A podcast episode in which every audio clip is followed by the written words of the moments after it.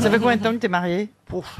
Il sait même plus, Attends. dis C'est donc. pas Non, mais tu te souviens tellement de choses et tu te souviens pas de la date de, de ton C'est vrai mariage. Bah, Il est c'est- capable c'est de vous dingue. donner tous les noms. La capitale taïwanaise, Ah ouais, c'est le nom du cheval Pégase. Ah, ça, ils vont me faire honte, Il est maintenant. capable de... Mais alors, le... Le prénom de sa femme. Le alors, euh, prénom de sa femme, ça, c'est pas il le sait possible. Eh ben, moi, je vais vous dire quelque chose. Vous connaissez cette histoire qui pourrait s'appliquer à Jean-Jacques Pironi Allez-y. C'est deux copains qui se retrouvent, ils sont pas vus depuis des années, et donc il invite son copain à dîner, et puis pendant tout le dîner, eh ben, Jean-Jacques il dit à sa femme euh, Oh mon amour, tu nous as préparé un bon petit dîner, Euh, oh ma chérie, euh, euh, serre-nous un petit peu de ceci, oh ma, ma petite puce, comme tu es jolie aujourd'hui.